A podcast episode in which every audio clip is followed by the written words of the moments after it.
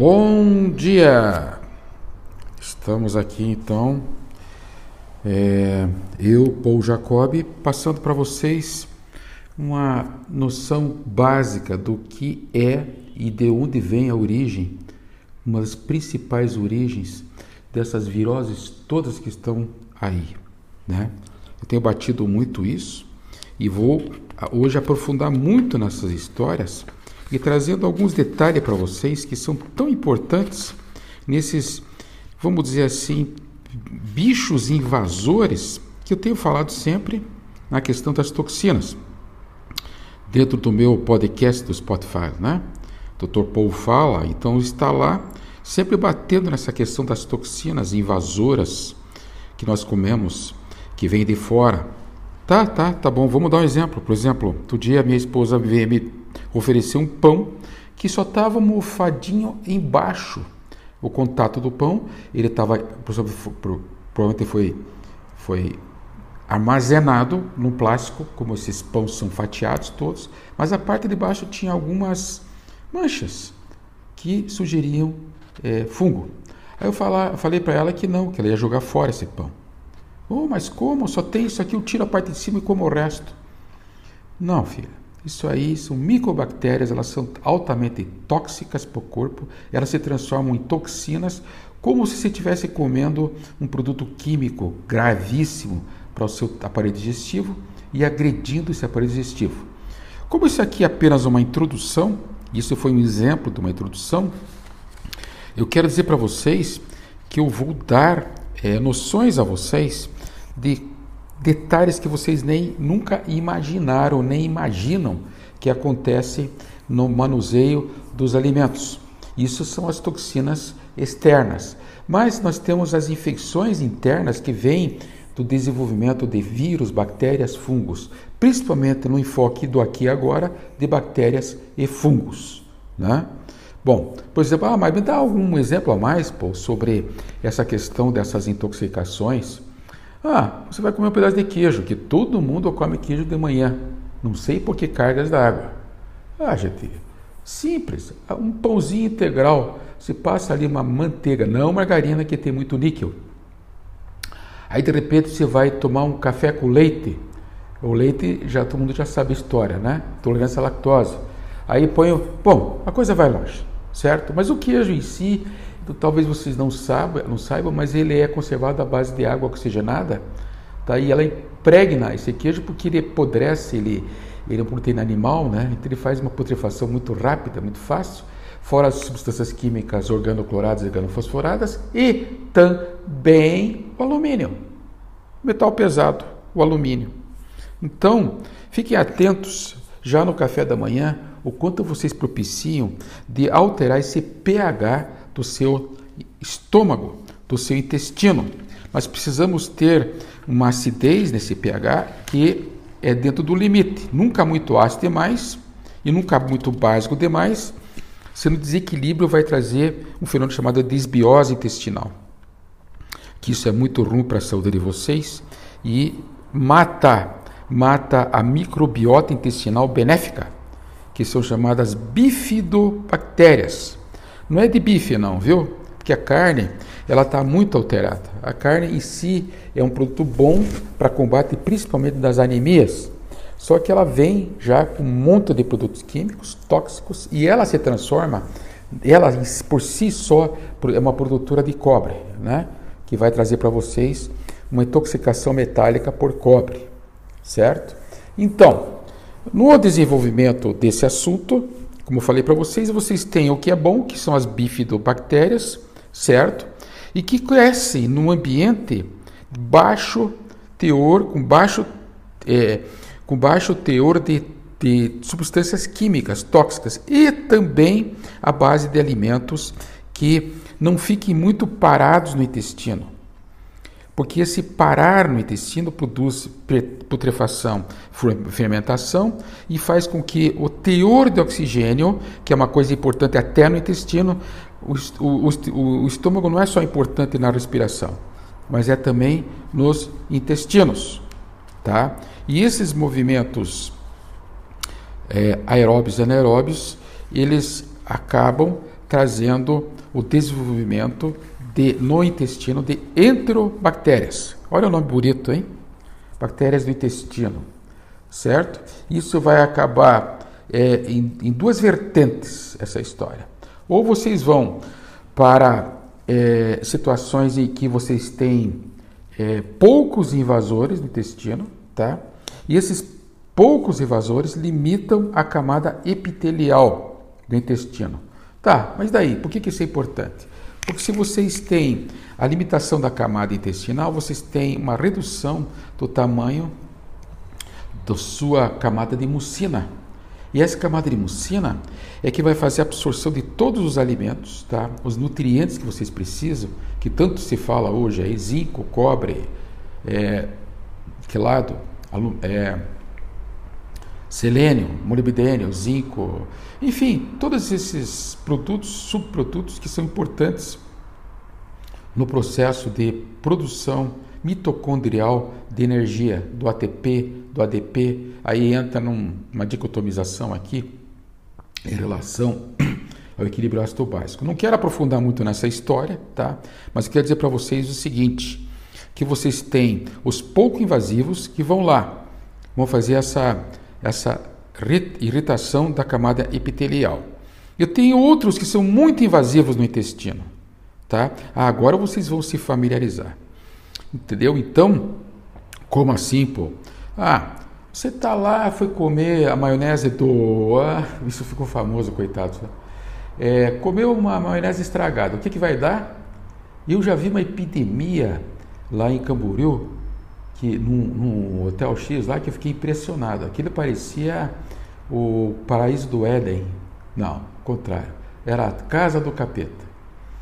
É, meu Deus do céu, foram trezentas e tantas pessoas com diarreia, todos no seu, no seu quarto do hotel, com diarreias violentas, né?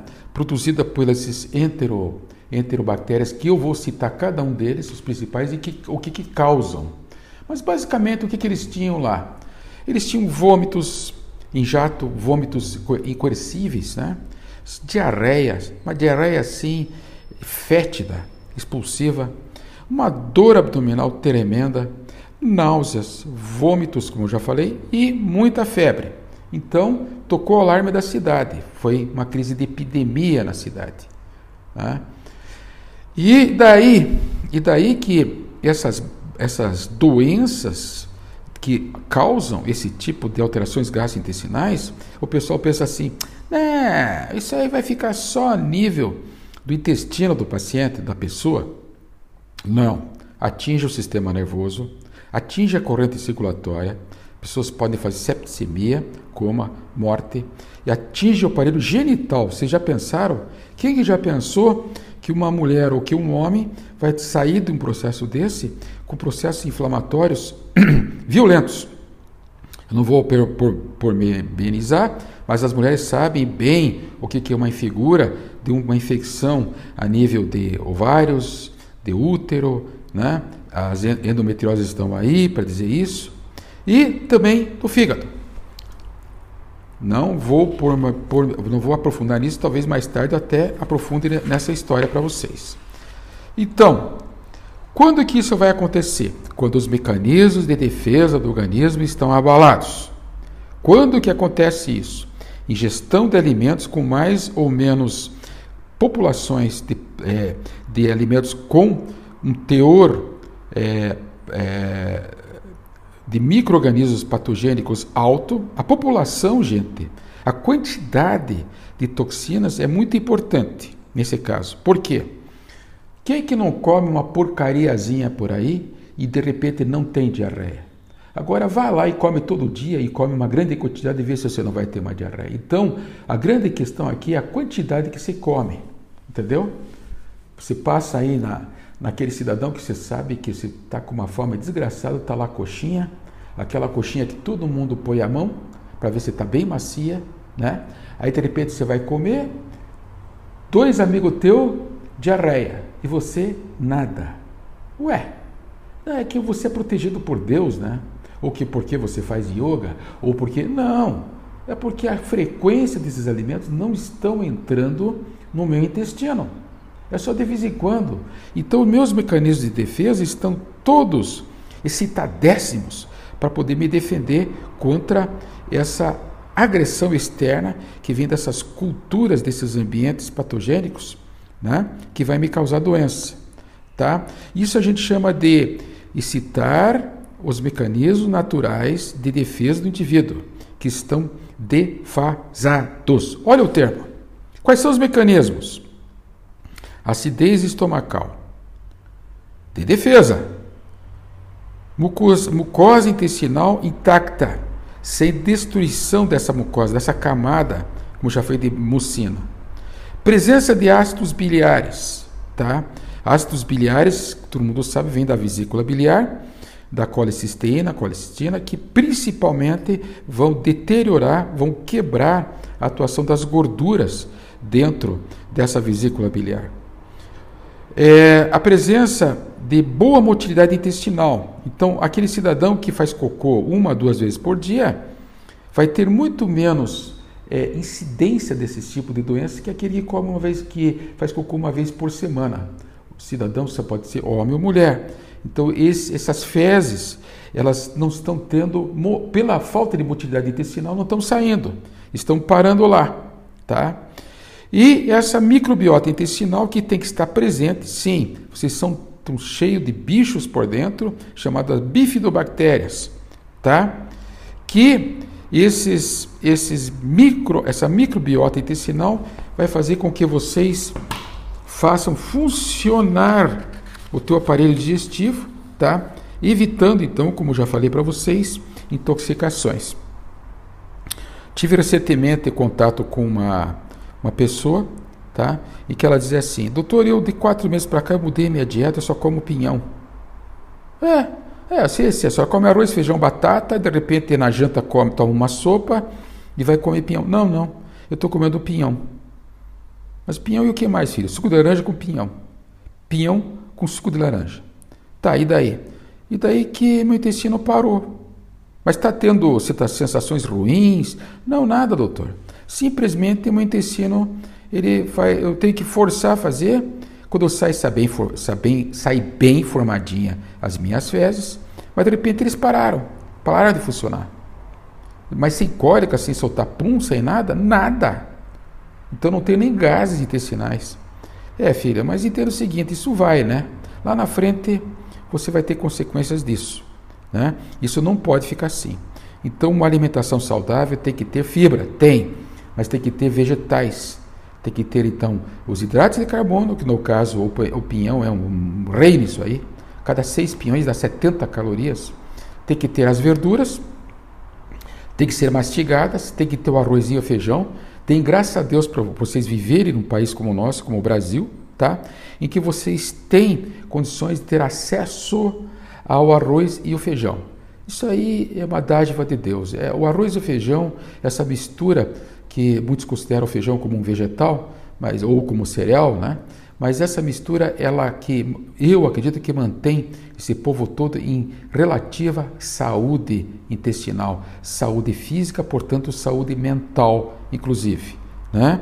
Pá, então, e focando isso, nós vamos agora concluir esse podcast agora, mas fechando com a ideia, tá, que vocês estão sujeitos às intoxicações e às infecções por ingestão dos alimentos tá? e das toxinas que vão alterar a tua é, microbiota intestinal, que também vai ser pré-formada ou não. Então, em conclusão, cuidem de vocês. Ninguém vai cuidar de vocês. Segundo, cuidem com o que estão colocando no abdômen, porque o jeito que está a coisa aí não dá. Terceiro, cuide da higiene das mãos e do, dos alimentos. Cuidem de fazer é, fezes, fazer ir ao banheiro pelo menos uma vez por dia. Faz, se mexam, façam exercício.